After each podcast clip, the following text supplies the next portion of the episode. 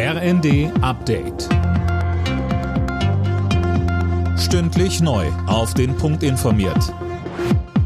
Ich bin Daniel Bornberg. Guten Abend. Drei mutmaßliche Hamas-Mitglieder sind in Berlin festgenommen worden, weil sie Anschläge geplant haben sollen. Das hat die Bundesanwaltschaft mitgeteilt. Mehr von Tom Husse. Eine weitere Festnahme gab es in Rotterdam in den Niederlanden. Die Männer wollten offenbar Waffen aus seinem Erddepot holen und sie nach Berlin bringen. Ihr Ziel jüdische Einrichtungen. Stand jetzt ist noch unklar, wie konkret die Pläne wirklich schon waren.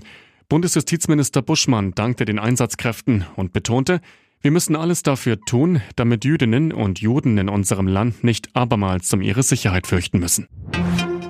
Der ukrainische Präsident Zelensky ist zu einem überraschenden Besuch nach Deutschland gekommen. Er ist am Nachmittag auf dem Frankfurter Flughafen gelandet, teilte die Polizei mit. Die Hintergründe des Besuchs sind nicht bekannt.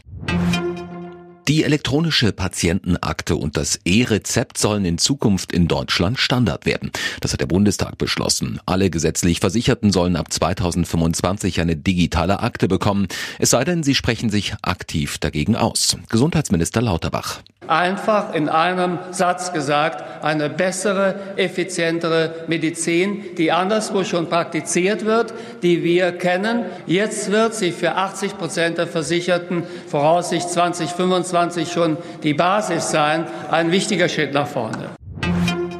Der Kurznachrichtendienst Threads des Facebook-Konzerns Meta ist jetzt auch in der EU verfügbar. Die Plattform gilt als Alternative zum Online-Dienst X, ehemals Twitter.